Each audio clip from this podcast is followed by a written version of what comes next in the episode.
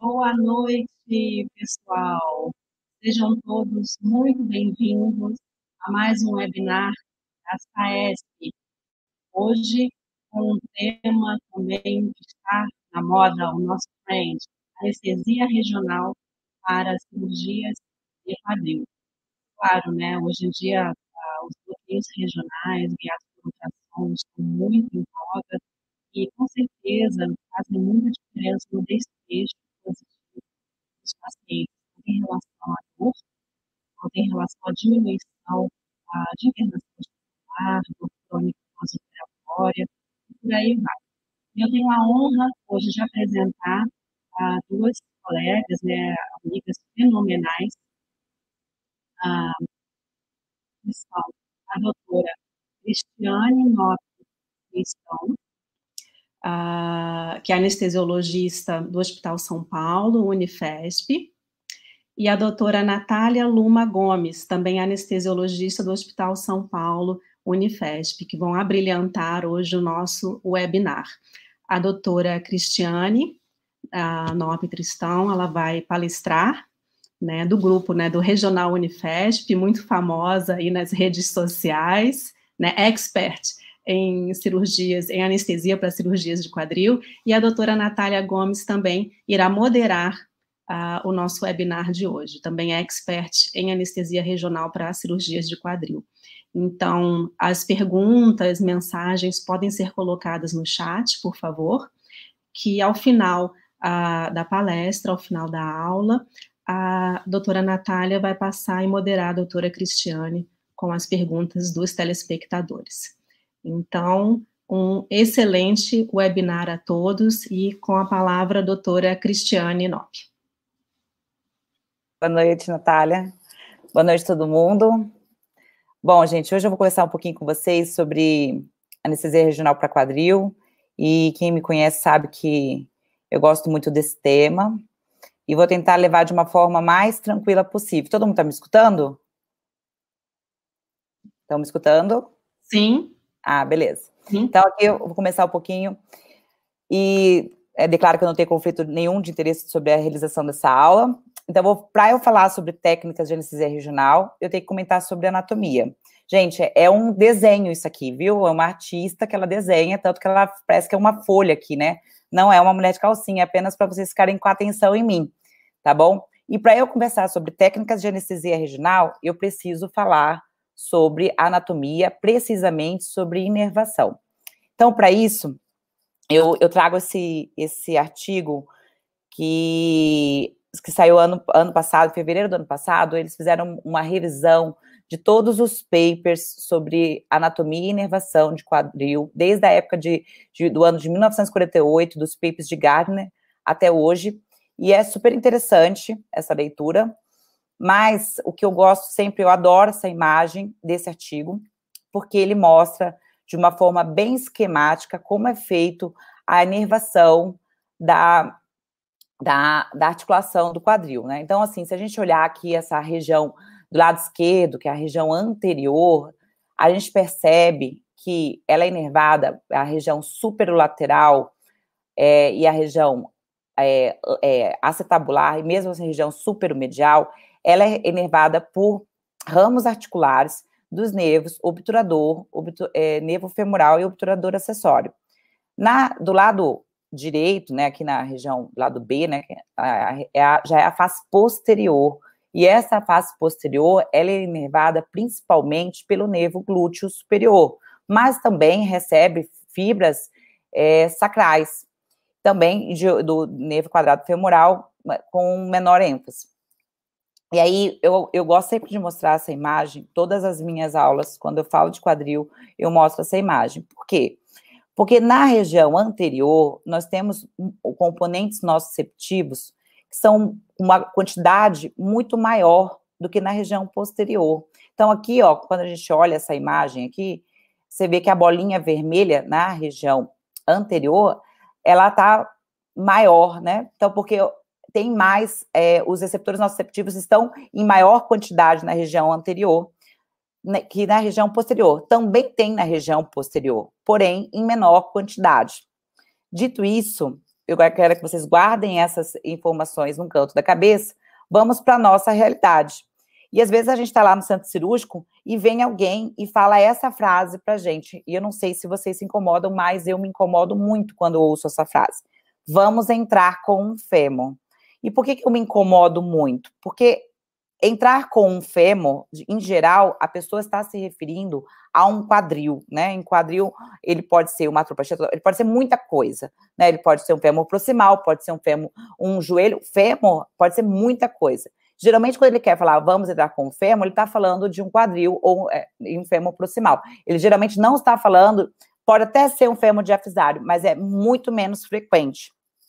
E aí, a, a, eu, eu divido as cirurgias de quadril em cirurgias que são pelo trauma e as cirurgias eletivas, tá? E aí, dentro do trauma, nós geralmente temos dois perfis de pacientes. Então, é aquele paciente do politrauma, né? O paciente que caiu de moto, caiu do andaime, e os pacientes mais idosos. Então, aqui eu coloco aqui para vocês, né? Então, cirurgias de quadril do trauma, quais são? São os, os grandes, os, os, politraumas, se você tiver num, num hospital de referência de trauma, mas na grande maioria dos pacientes de quadril de trauma, não, pode até ser o politrauma, mas geralmente são quem? São os pacientes mais idosos, com síndrome da fragilidade senil, que eles já fazem o uso de uma multifarmácia. Eles, esses pacientes, eles entram pela urgência, então, quando eles, estão, eles, eles entram pela urgência, eles não estão preparados, né? Então, eles vêm com poucos exames. Ele vem aí com, com hemograma, coágulo, raio-x. Esses pacientes, eles estão com uma dor aguda, e geralmente o cirurgião não existe grandes preocupações com deambulação precoce. Então, eu brinco que para o residente, ou mesmo para o fellow, esse paciente é o paciente que, digamos, é, e principalmente para essa equipe cirúrgica, é, é, muito gratificante fazer esse tipo de anestesia. Por quê? Porque você vai fazer analgesia desse paciente e o, o cirurgião quer que você analgesie, mantenha a estabilidade hemodinâmica, a questão do, do o damage control não tem grandes preocupações com a reabilitação, se vai andar, se não vai, ele quer tirar o paciente daquela situação aguda. E aí, voltamos lá para a história de temos um fêmur para entrar, né? E assim, quem me conhece sabe que o residente ele não pode falar um negócio desse para mim. E aí, porque eu coloco aqui algumas situações que, é, que, que é do nosso dia a dia. Você vai falar assim, nossa, Cris, mas você quer que eu saiba é, é, olhar raio-x? Não, gente, eu quero que vocês tenham uma noção básica de tudo que pode ser, tudo que pode ser não, mas algumas condições que podem ser. Então, assim, aqui é um, um, um, um fêmur, uma cirurgia percutânea, né, que eles passam dois parafusos canulados. Então, assim, vocês precisam conversar com seu cirurgião e ver o que, que de fato é a proposta da cirurgia. Essa cirurgia aqui é uma cirurgia rápida, geralmente com menos de uma hora, percutânea, é, que não sangra praticamente nada, tá? Então, você vê que aqui seria uma proposta de bloqueio. Já aqui é uma haste curta, aqui o, o, o raio-x não, não, desceu. Mas essa haste, você pega a cabeça do fêmur, ele, ele geralmente passa um parafuso bloqueado para fazer, resolver essa fratura de fêmur proximal. Pode ser uma haste longa também, ele desce, quando é haste longa, eles fresam, né? Então, eles descem uma haste mais comprida, mas os tempos cirúrgicos são os mesmos. Novamente, uma cirurgia aqui, cirurgia curta, rápida, percutânea, sangra um pouquinho mais do que um parafuso canulado mas não é uma cirurgia é, com, é, com grandes perdas é, volêmicas ou, ou, ou, ou, sanguínea, e um, um, cirurgião aí, a equipe, ela é uma cirurgia aí de uma, uma hora, assim, depende, né? Tem cara que faz em 20 minutos, mas assim, vamos colocar aí com uma média de uma hora. Aqui é um DHS, gente. DHS, assim, é, os serviços, é, eu sei que é, o, o país é muito variável, né? Mas o DHS, que é essa, essa estrutura aqui mais alta, é uma cirurgia aberta, é uma cirurgia que sangra mais, que hoje em dia, né, as indicações estão mais limitadas, são poucas as indicações por eles, né, mas tem, uma, tem várias questões, questões sobre material, alguns cirurgiões ainda fazem essa técnica, mas é uma tendência que, por exemplo, faz, faz uns dois, três anos que eu não anestesio por um DHS, e eu faço bastante ortopedia, então, assim, é, é, são indicações mais, mais específicas atualmente, e nesse caso aqui, está com uma, um DHS e uma haste retrógrada. Esse paciente tinha uma fratura de fêmur distal também, né, não só de quadril, e eles subiram uma, uma, uma haste retrógrada é, ali próximo do joelho.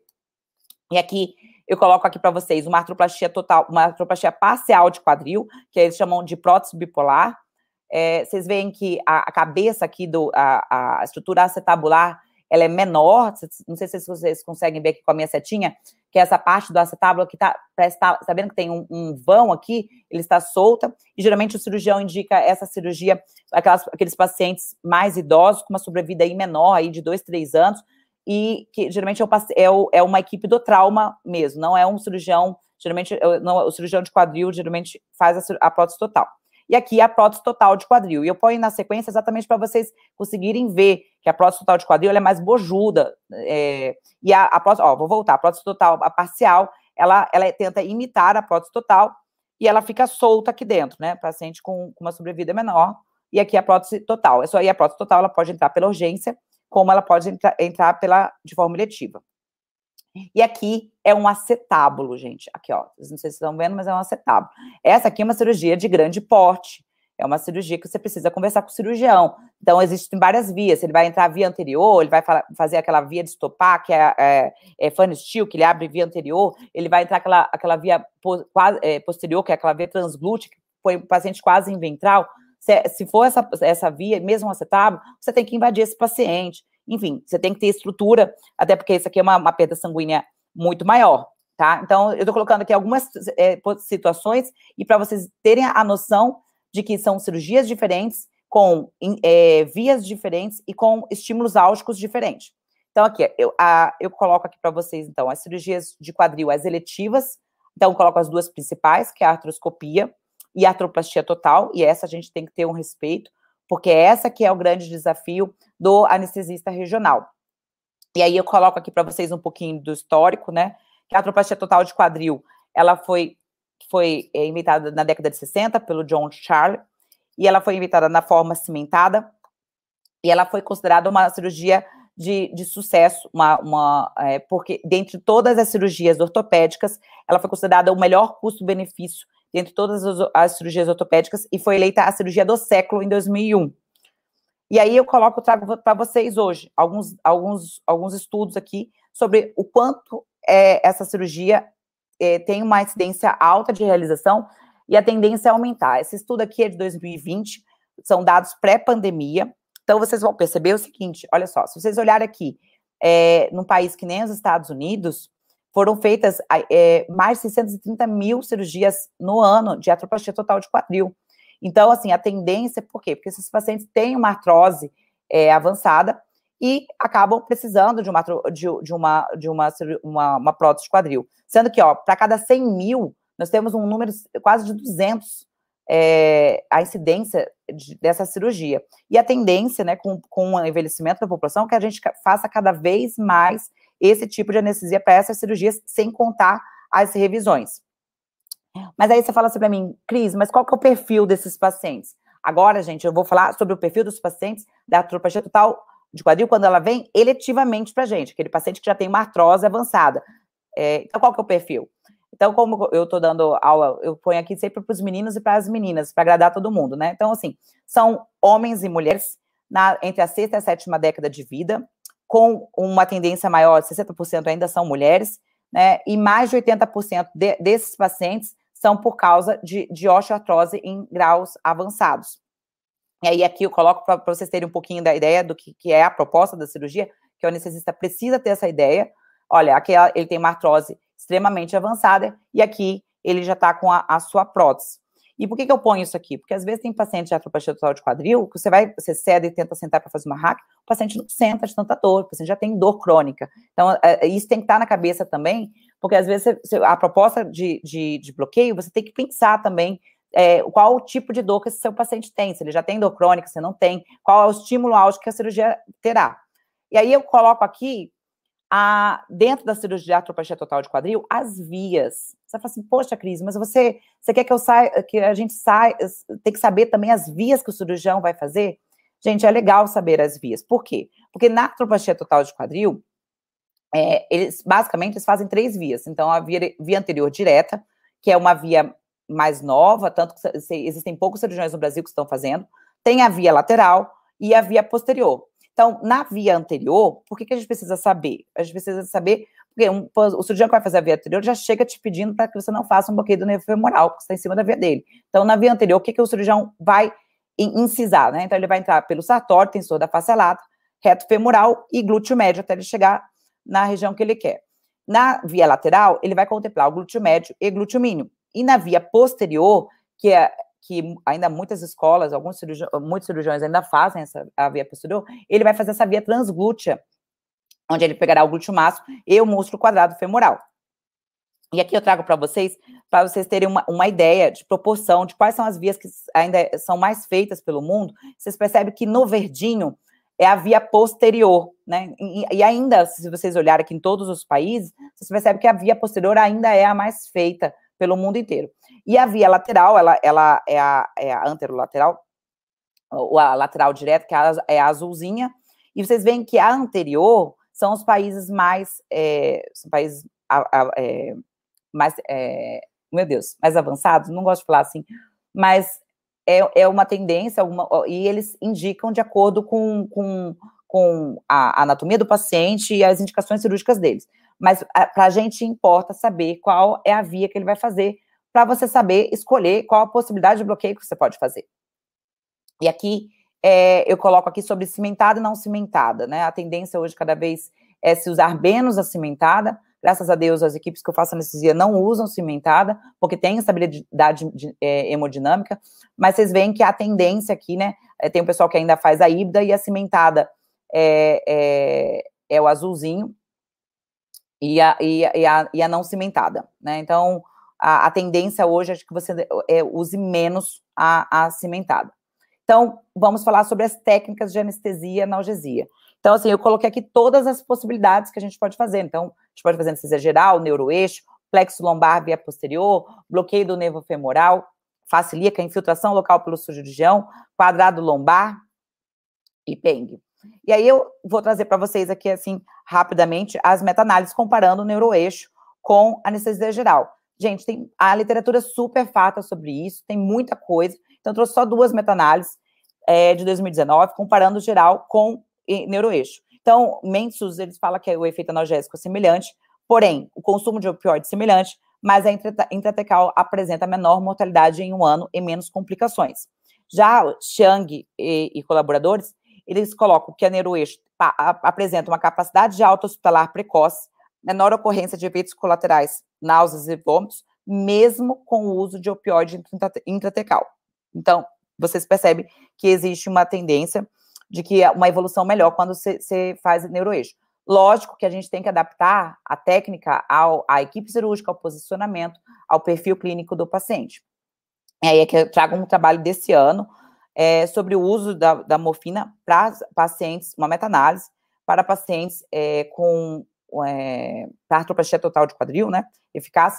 E aí ele coloca aqui que a morfina é eficaz, mas que a dose segura 100 microgramas intratecal, Porém, o paciente cursará com maior risco de náuseas e vômitos, chance de retenção urinária, um número, e aqui nessa, nessa meta-análise, a gente percebe o quê? Que tem um número muito menor de atropatia total de quadril do que para cirurgias de joelho, né? Então, e aí ele coloca aqui, e eu coloquei, eu, eu, eu li a meta-análise e eu coloquei apenas um, um, estudo com atropatia total de quadril, é, comparando com a infiltração local para o cirurgião, pelo cirurgião.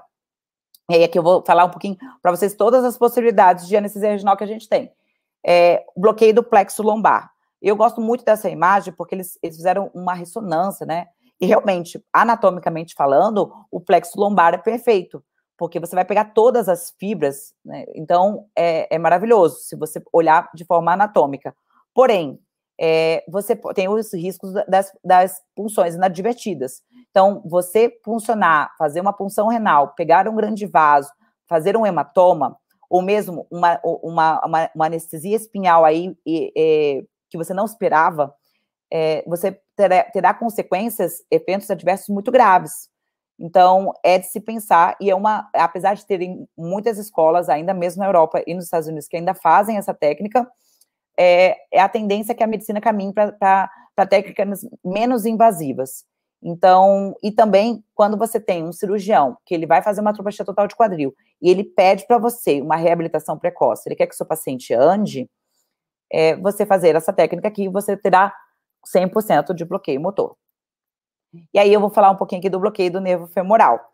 E, sem dúvida alguma, é o bloqueio, é, para quem está começando, o queridinho, porque ele é, ele é superficial na maioria dos pacientes, é lógico, existem pacientes com sobrepeso e ele está mais, é, mais profundo, sim, mas é aquele bloqueio que extremamente gratificante, principalmente quando você está com o paciente na urgência. Você faz e você tira o paciente daquela dor aguda absurda e você consegue sentar esse paciente, manipular, passar de maca, e é extremamente gratificante.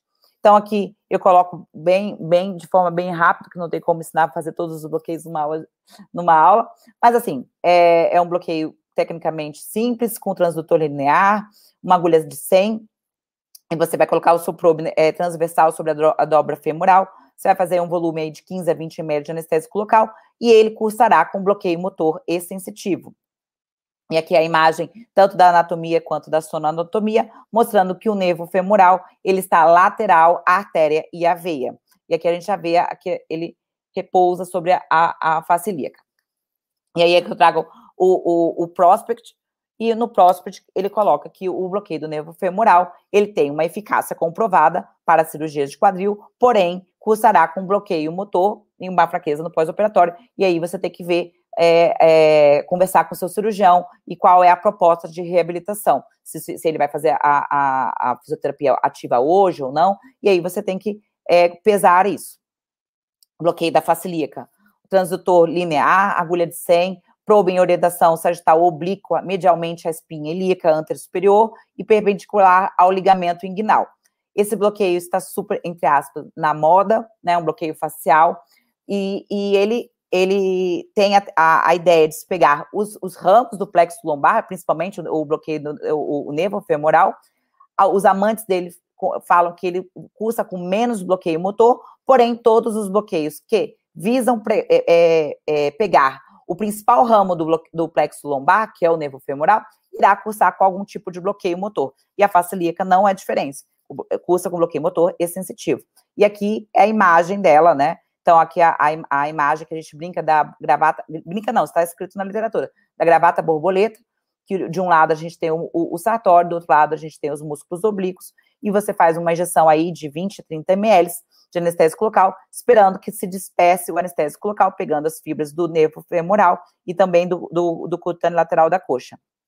E aí eu trago dois trabalhos aqui, um primeiro mostrando que a eficácia da face ilíaca é, é equivalente ao bloqueio do nervo femoral. Então, isso aí é uma questão de, de, de conduta e, e, de performance. A pessoa pode escolher um ou outro. E eu trago aqui um pouquinho da, da questão polêmica, que quando a, foi falado uma época atrás, que o bloqueio da face ilíaca seria o bloqueio 3 em 1.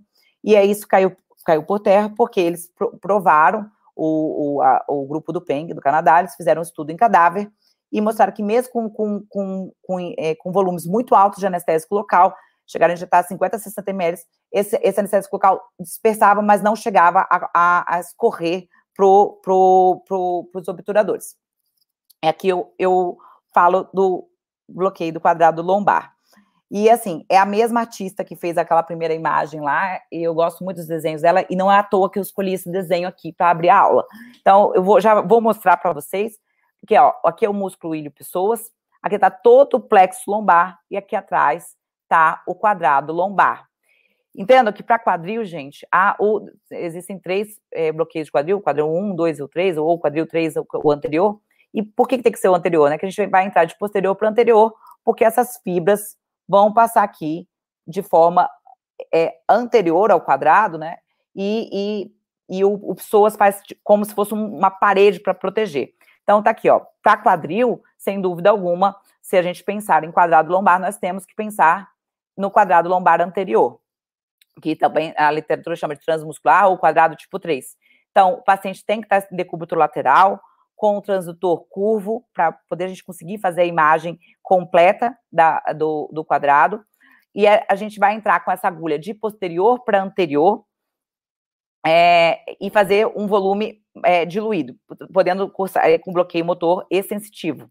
Então, como eu disse, todos os, os, os, os bloqueios que visam bloquear as fibras do plexo lombar podem cursar com algum tipo de bloqueio é, motor. Então, aqui, gente, a, cada um, a, cada agulhinha aqui mostrando onde seria o quadrado 1, o 2, e no nosso caso, para quadril, a gente tem que pensar é, é, no 3, porque ele, essa, é, esse anestésico local vai dispersar e é, bloquear essas fibras que vêm aqui do plexo sacral, e a gente brinca, né? É, brinca, mas é uma forma das pessoas memorizarem aqui do dessa, desse, dessa posição do quadrado lombar com o psoas e o eretor, que é a, a imagem do trevo. Ai, Cris, não estou enxergando o trevo. Pus a cola aqui, ó, para vocês enxergarem. Então, por isso que a gente tem que fazer o quadrado lombar é, anterior, que você entra com a agulha de posterior para anterior, para a gente pegar essas fibras do plexo lombar.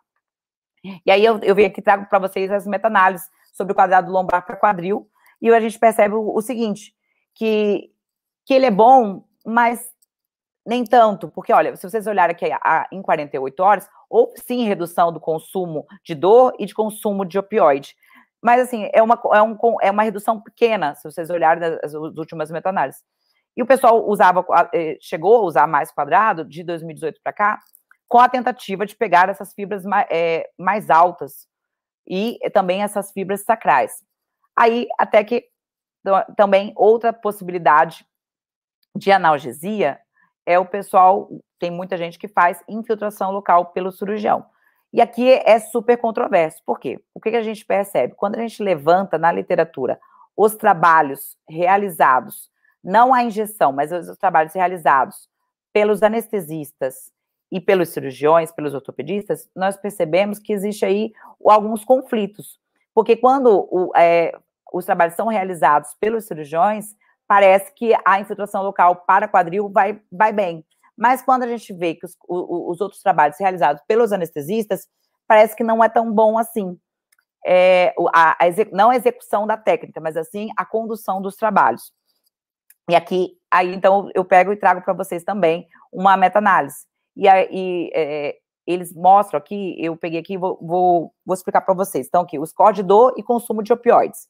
Então, quando a gente coloca esse, esse gráfico aqui, para vocês entenderem, para ser positivo, a, a, a, bolinha aqui tem que estar tá do lado esquerdo, para falar que aquilo performou bem.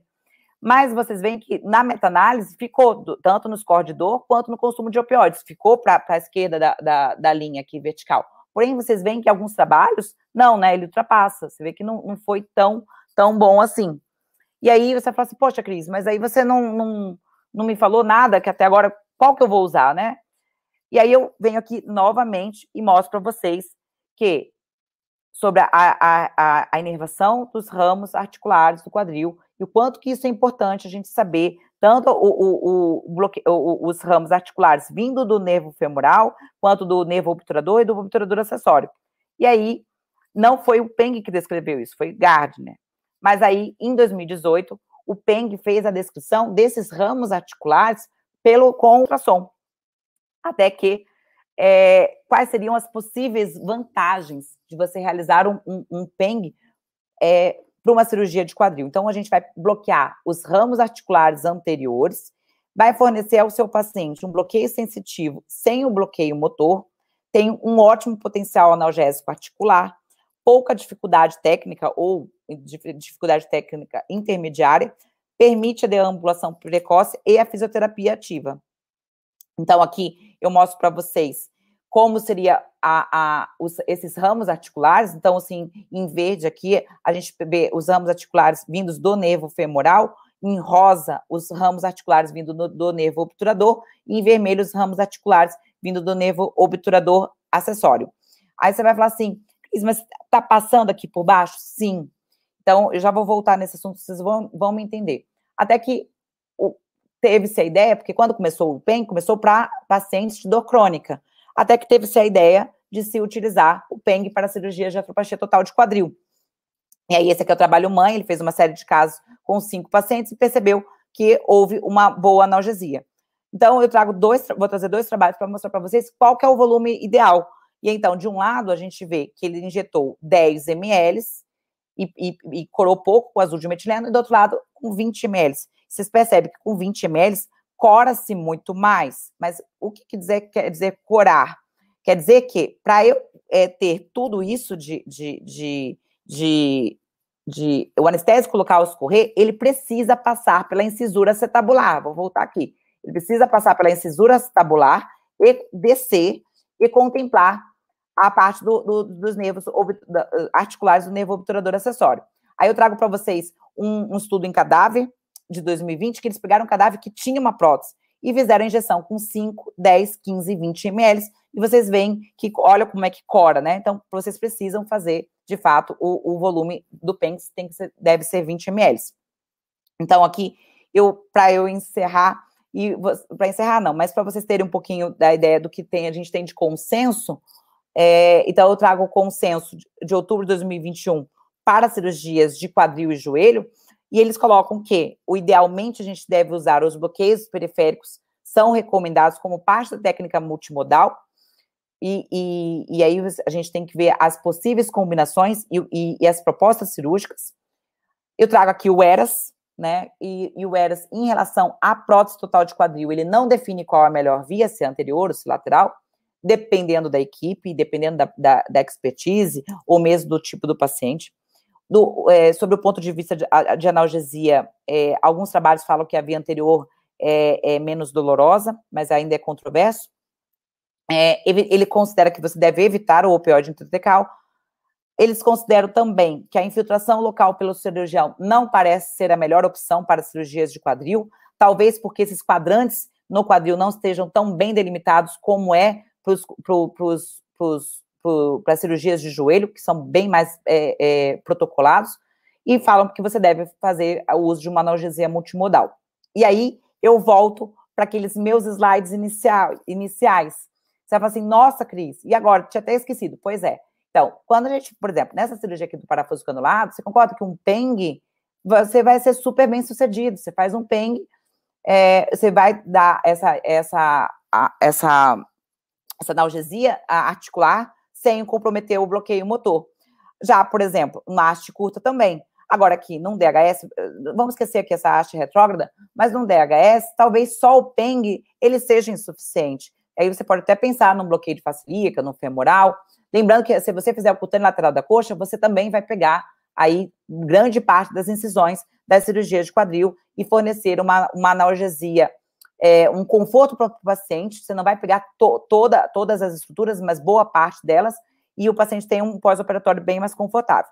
E aqui nas próteses, né, as duas, a tropopatia total parcial e, é, é, e total, lembrando que você pode fazer um PENG com femoral, um PENG com facilíaca, sim, e o, e o acetábulo. E o acetábulo, gente, se vocês fizerem é, facilíaca ou femoral, talvez não fique bom. Por quê? Porque ele é mais alto. E aí você tem que pensar num, num, num plano que você pegue o plexo lombar mais alto. Né? Então, você tem que pensar ou num quadrado, num, num, numa, numa peridural, se o seu paciente sentar, tem paciente que não senta, de acetábulo, você tem que ver qual é a via, se ele vai fazer via anterior, via posterior, se vai deixar dreno ou não. Tudo isso precisa ser conversado com a equipe cirúrgica. Então, qual que é a conclusão? para cirurgias de quadril, tanto no trauma quanto eletivas. Se possível, anestesia intratecal, de preferência sem opioide, mas se não tiver possibilidade, se for usar com baixas doses. Para não usar opioide, você deve ter um bloqueio aí como trunfo na manga.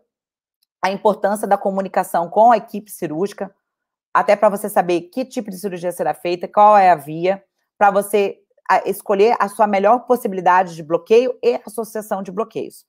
A programação da fisioterapia. Vai fazer fisioterapia hoje? Se o paciente às vezes não vai fazer fisioterapia hoje, gente, você pode fazer um bloqueio que, que curse com bloqueio motor, que não tem problema nenhum. E a, a pensar sobre a reabilitação precoce. E eu sempre falo sobre isso, né? É super controverso. Não temos ainda uma fórmula mágica qual é a melhor combinação. A gente tem que entender a anatomia, a proposta de cada bloqueio e sempre eu falo que precisa de mais estudos para a gente chegar num consenso de qual seria a melhor combinação aí de acordo com as cirurgias. E aqui eu termino a minha aula, gente, com a fotinho do grupo. Todo mundo sabe que eu sempre termino a minha aula com a fotinho do grupo, porque eu tenho muito carinho. E por esses três, os meus três pais da anestesia regional tá nessa foto, tão difícil a gente conseguir bater a foto com todo mundo junto.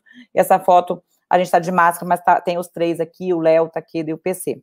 E aí que tá o QR Code do nosso Insta, se vocês quiserem conversar, seguir os nossos posts, é só, só, só escanear o QR Code. Tá bom, gente? Estou aberta às, às. Como é que se diz? As perguntas. Cadê vocês? Boa noite, Cris. Foi ótima a sua aula. Muito Meu boa. Deus. Sério. Falei muito rápido? Não, não. Achei que a aula ficou ótima e já apareceram várias perguntas interessantes aqui do lado para gente. É, a primeira pergunta vejo. que apareceu ah, ao longo da sua aula foi do Gelson é, Marques, que ele ah. fala, ele pergunta, né, quais as melhores opções de bloqueio periférico para analgesia na cirurgia de quadril ou acetábulo na via posterior? Ah, boa pergunta. Uma boa pergunta. Então, uma boa pergunta. Então, essa via posterior é o que eu falo, né? É, tem, tem o, o, Mas ele tá falando assim, ele tá fazendo a tropopatia total de quadril, é o acetábulo no trauma mesmo que ele tá falando, né? Não importa. É, é, a, esse, esse acetábulo, genérico, como quadril ou acetábulo. Então, um acetábulo, gente, você tem que ter um respeito. É uma cirurgia que é, é uma cirurgia de grande porte, você tem que invadir esse paciente. Se você fizer um PENG, não vai ficar bom. Você tem que pensar aí num, num, num bloqueio de plexo lombar mais alto, né? É, eu falo do, quadri, do quadrado 3, mas dependendo, dependendo, ainda é pouco. Dependendo do, do, do trauma que esse paciente tiver, é, eu já fiz quadrado 3 e ficou muito bom, e já fiz quadrado 3 e era um trauma horror, enorme, e às vezes, se, você, se o seu paciente sentar, dependendo do acetábulo, dependendo do trauma, é, às vezes a, a peridural, ainda passar um cateter de peridural, é, dependendo da situação, vale a pena. É lógico, gente, tem paciente de acetábulo que não senta, tem paciente de acetábulo que vem, chega para você na tração. E aí é lógico, você vai entubar, vai invadir, e aí você faz um quadrado 3. Agora, tem pacientes que, que é incrível isso. Eu já peguei acetábulo do paciente, ele falava assim: não, tudo bem, doutora, não tenho dor. Você fala assim, caramba. Aí você olha a fratura, você olha a, a imagem da fratura, você fala, como é que ele não tem dor, né? E tem, gente. Então, assim, você tem que adaptar a sua técnica. Mas acetábulo, vocês têm que pensar num bloqueio mais alto. Senão, você não vai pegar essas fibras que vão para essa região posterior e esse paciente vai ficar com uma analgesia aí é, pouco analgesiado, entendeu? É, eu acho que o, o, quadrado lombar tipo 3 é uma, uma boa associação uma boa quando você está uma técnica multimodal, né? E a única coisa Sim. que tem que tomar cuidado é se você for associar com o PENG também é volume, porque são dois bloqueios ah, que você sim. precisa de um volume de anestésico maior, né? Uma massa de anestésico maior. E ah, aí, eu acho que também tem uma, uma bola, uma outra pergunta que levantaram aqui, também excelente, da Sami Moura, agradeceu sua aula, né? E ah. aí ela estava falando aqui que ela leu alguns artigos mostrando uma boa resposta do ESP para cirurgia de quadril e que se existe espaço para esses bloqueios com essa indicação, ela quer a sua opinião sobre o uso do ESP. Então, eu não coloquei o ESP propositalmente na aula, porque o ESP eu levantei. É, o ESP não tem nenhuma meta-análise, nenhum, nenhum trabalho grande. Todos os que são do ESP são relatos de caso. Né? E assim, a verdade é só, você gosta de fazer ESP lombar? Beleza. É, é um, é, qual que é a ideia do ESP? É a mesma ideia do quadrado lombar. Todos esses bloqueios, eles têm a ideia de colocar a sua agulha o mais próximo possível das fibras do plexo lombar, sem colocar a agulha propriamente na cara da raiz do plexo lombar. Então, a ideia é jogar o seu anestésico local mais próximo dessas fibras, para que você contemple essas fibras, sem correr o risco de você colocar a agulha na cara da raiz. Então, assim, você pode fazer o S lombar, mas é que geralmente quem faz um quadrado lombar tipo 3 é, bem feito e gosta do quadrado lombar 3, não liga muito para o S lombar, mas na verdade a ideia do S lombar é muito parecida com a do quadrado lombar, tá bom? Mas, assim, eu, eu vou te responder o que tem na literatura. No momento, só tem relato de caso, tá bom? É, eu, mas, é, ah, tem uma experiência pessoal de uma colega, uma vez que me ligou também, que ela não sabia fazer um quadrado do tipo 3 e era uma cirurgia que, que tinha uma boa indicação de quadril, assim, e o paciente estava imobilizado, tinha toda uma dificuldade. E ela falou: Ah, posso fazer o ESP? Eu falei: Olha, pode, né? Expliquei basicamente isso que você falou, e teve um resultado bom. Ela, depois ela me deu uma, uma devolutiva falou que teve um resultado bom, é, com uma, uma analgesia interessante. Tanto é, é quanto quadrado, você tem que apostar em volume, né? Se você apostar ah, em volume, a ideia é, é. Tem que pensar né, na onde começa e termina o plexo lombosacro, né? Então Sim. tem que ter dispersão também. Não adianta fazer o ESP se ele não dispersar legal, vai acabar Sim. não ajudando. De, o Henrique fez duas perguntas para gente. Uma delas eu acho que até você comentou um pouquinho em aula, mas a primeira pergunta ah. dele foi é, quando que você realiza o PENG, de preferência no começo ou no final da cirurgia? E o ah, opioide no neuroeixo, você faz ou você não faz? Gente, assim, né? É, é, eu, graças a Deus, eu, eu, eu, ele perguntou o que eu faço. Eu sempre faço antes. tá? Sempre faço antes. Por quê, gente? É, hoje, na minha vida, eu anestesio, todo mundo que eu anestesio, a maioria, a grande maioria, mesmo quando eu estou no Hospital São Paulo, todo mundo me conhece. E, e mesmo os cirurgiões mais afobadinhos, eles sabem que eu sou, eu sou afobada também, né? E eu faço rápido, eu quero começar rápido, eu quero começar rápido. Então, eu faço antes por vários motivos, porque quando você faz antes, você poupa o pior, se você tiver com uma anestesia geral. É, e assim, é, é, é, é, conduta. Os meninos que eu faço anestesia, do pessoal do quadril, eles estão tão acostumados comigo que eles já sabem. Eu vou fazer o PENG, e se você me perguntar qual é a minha combinação, eu faço PENG com femoral. Você fala assim, nossa, Cris, mas você não falou da reabilitação precoce? Você fala assim, sim, eu faço o femoral, o PENG meu é com ROPE e DEXA. Ah, Cris, é off-label, eu sei, a gente já conversa sobre isso. E o femoral eu faço com estilo, estilo a 1%. Ah, Cris, dá para fazer com facilíaca a 1%? Dá, entendeu? Eu faço com estilo, eu sei que vai cursar com bloqueio motor, eu sei disso. Mas é, o que eu percebo, e os nossos e os cirurgiões, as equipes que eu faço anestesia, geralmente esse paciente não faz a, a, a fisioterapia ativa em menos de quatro horas. E o bloqueio do nervo femoral com estilo a 1%, o paciente volta a andar aí com, com quatro horas. Agora, tem os cirurgiões, é, é, equipes, que o paciente não vai fazer a fisioterapia ativa hoje. Né? Então, aí você não tem grandes preocupações. Se, é, várias vezes eu faço quadril eletivo que está entrando 5 da tarde, 6 da tarde, 7 da noite. Gente, não tem por que eu não fazer. Eu faço o PENG pela questão da, da, da articulação e faço o femoral. Ah, ele perguntou também do, do opioide neuroeixo, né? Não uso mais. Faz anos que eu não uso mais. Quem faz, é, gente, assim, quem faz é, anestesia regional não usa opioide neuroeixo. É, até porque a gente percebe que, não, primeiro, não precisa. Segundo, o você não expor o seu paciente a esse, esse estímulo álgico, a gente percebe que esse paciente não tem aquela dor absurda. É, é diferente, né? O paciente que recebeu o, o, bloqueio periférico, é, ele cursa diferente. Quando, quando, mesmo quando passa o bloqueio periférico, ele não tem aquele estímulo álgico, porque ele não foi exposto àquilo. Isso a gente percebe isso clinicamente, já tem alguns trabalhos. São poucos trabalhos, gente. Os trabalhos mostram sempre o que, que o que, que os trabalhos avaliam. Eu falo isso em relação aos, aos pacientes quadril, que eu, que eu, que eu estudo quadril, né? É, eles avaliam dor, consumo de opioide, é, e se houve, se, se é, dor, consumo de opioide, se houve prurido ou não, enfim, se houve bloqueio motor ou não. É, essas são essas três coisas que você vê nos trabalhos. Só tem, eu levantei, só tem um trabalho que saiu em 2021 que ele avaliou é, dor à movimentação. Por quê? Porque você pode ter um paciente de hack com morfina que ele tem score de dor igual, consumo de opioide igual, só que o da morfina está deitado. O cara que fez o PENG e ganhou só PENG, ou PENG com facilíaca, ou PENG com femoral, ou PENG com cutâneo, ele, ele, ele pode consumir a mesma quantidade de morfina, ele pode ter o mesmo score de dor, só que ele está andando. Ele está andando, ele está fazendo fisioterapia, ele está ele tá descendo degrau. E o cara da morfina, ele tem, ele, ele tem tudo igual, só que ele está deitado. Isso é diferente. Isso é outro pós-operatório. Você muda, você muda o prognóstico desse doente.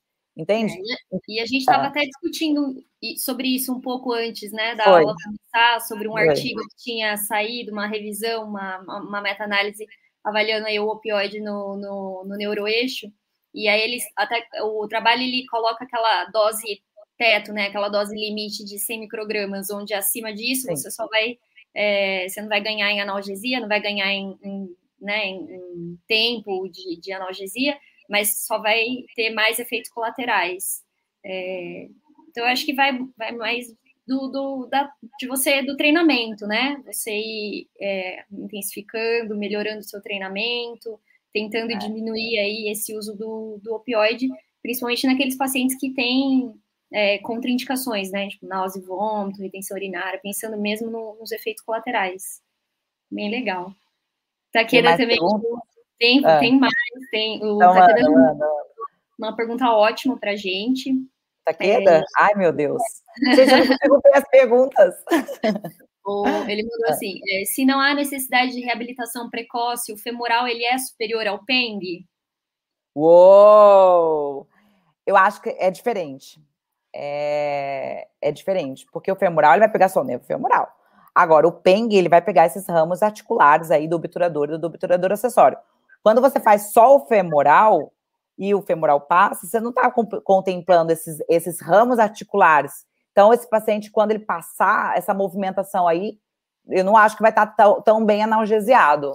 É, é, feio falar não acho, porque, na verdade, não há trabalhos, né? Tanto que eu, eu quero estudar isso, né? Todo mundo sabe que o meu projeto é isso, mais ou menos isso.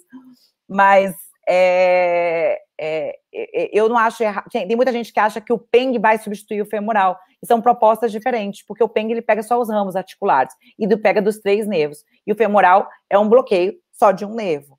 Não acho que substitua. E não é o femoral superior, ele, ele, ele é, é, o femoral é o femoral, né? É, é, é, um, é, é, o, é o principal ramo do plexo lombar. Agora, o, o, e o PEN são os ramos articulares. Então, são propostas diferentes.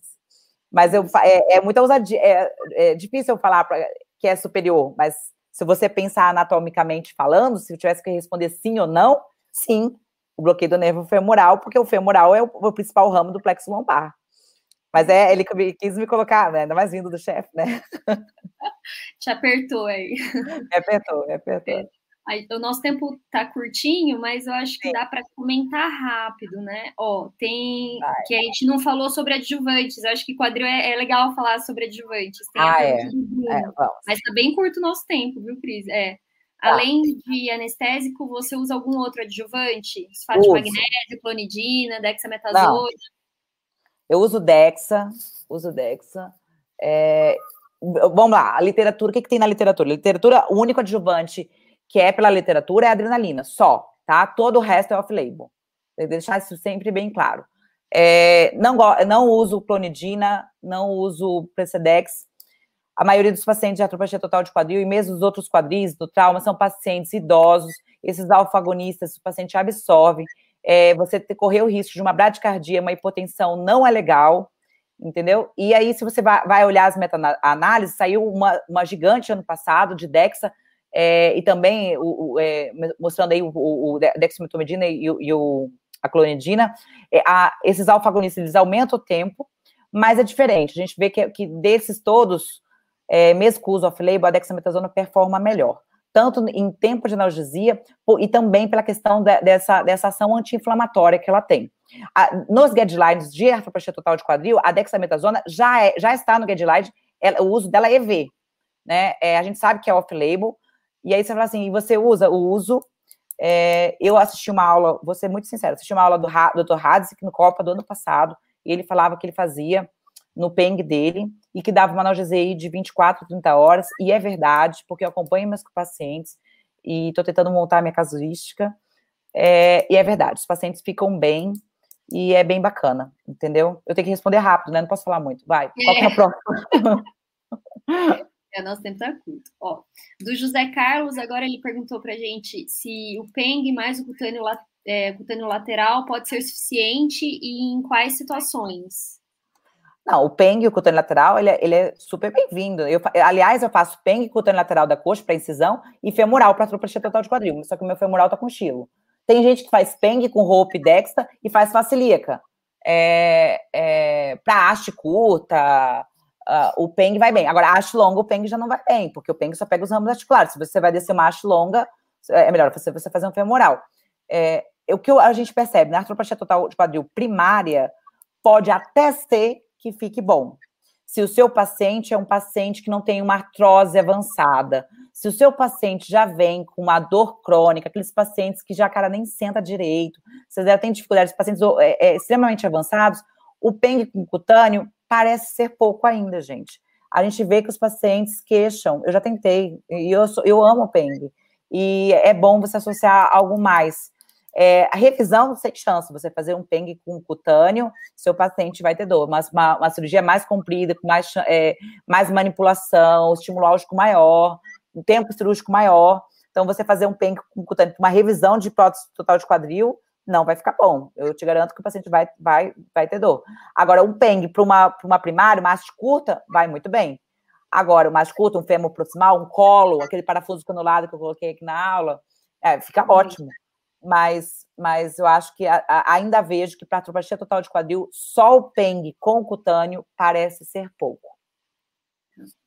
Oh, ah, essa do Thiago também é ótima pergunta. É, se você tem experiência com bloqueios periféricos contínuos, com catéter na ATQ, se são eficazes para analgesia. Ó, não tenho experiência com catéter, por vários motivos. É, a gente percebe, eu uso adjuvante, então vai muito bem. Os pacientes, tem paciente meu que não usa nem tramal, fica com tramal se necessário. É, é, tem é, é, artroplastia total de quadril. Você passar, tem relato de caso já de catéter no PENG. Ah, equipes cirúrgicas não gostam, está muito próximo do local deles, eles morrem de medo de infecção. É, eu coloquei na, na, aula do copo, inclusive, que é que não dá para colocar isso tudo na minha aula aqui. É, vai muito bem, mas a gente percebe que, mesmo com catéter, o maior estímulo álgico do paciente da atropia total de quadril se dá próximas 24 horas. E mesmo com catéter. A, a, os dois relatos de casos, e um era com dois casos, eles colocavam o catéter e o paciente tinha um score de 2, 2 e 3 nos dois catéteres aí quando estava batendo ali entre 20 e 24 horas. Mas não passo catéter, não tenho essa experiência, e porque eu faço PENG cutâneo com roupa, com DEXA, e faço o femoral com estilo se o paciente não for fazer fisioterapia, se for fazer fisio hoje. Se não for, eu faço uma roupa diluída, é, faço muita tropopatia total de quadril, às vezes quinta-feira que entra à noite, é, vai dormir, então você vai fazer no dia seguinte de manhã. É que nessa aula não dava para colocar, mas eu tenho vários, eu tenho vários videozinhos do paciente andando, é uma gracinha. Esse, esses vídeos dos pacientes, eles impressionam, né? No, no é muito legal. Tudo de pé. É muito legal. Eles andando, e andando às vezes 12 horas depois. Tem que ver, é, é bem, é bem Tem vários, né?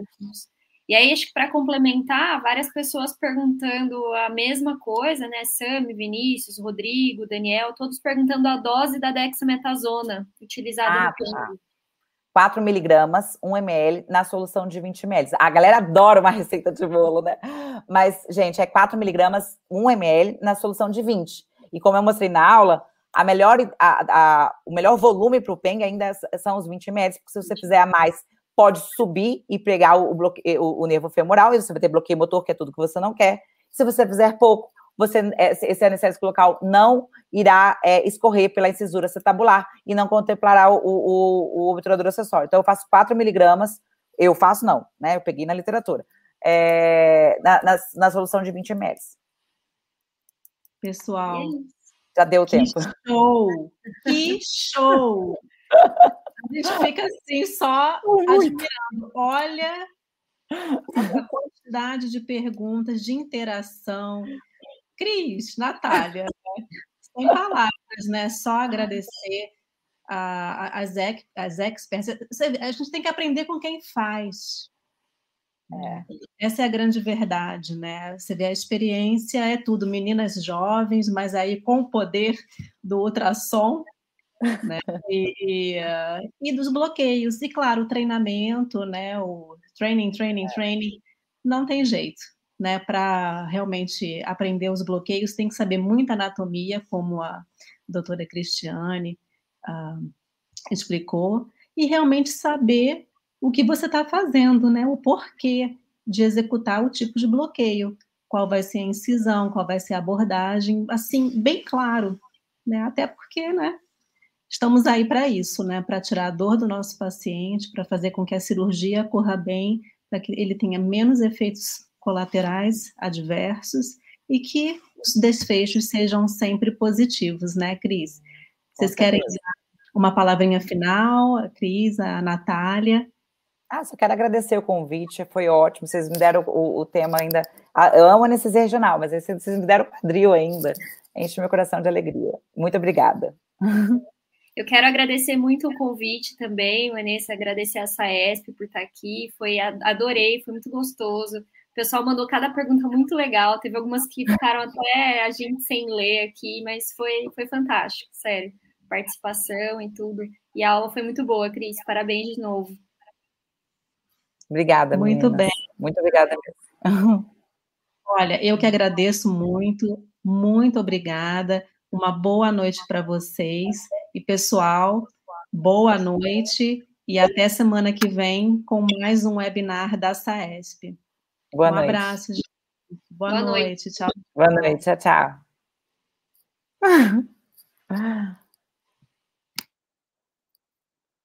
Como é que eu fecho?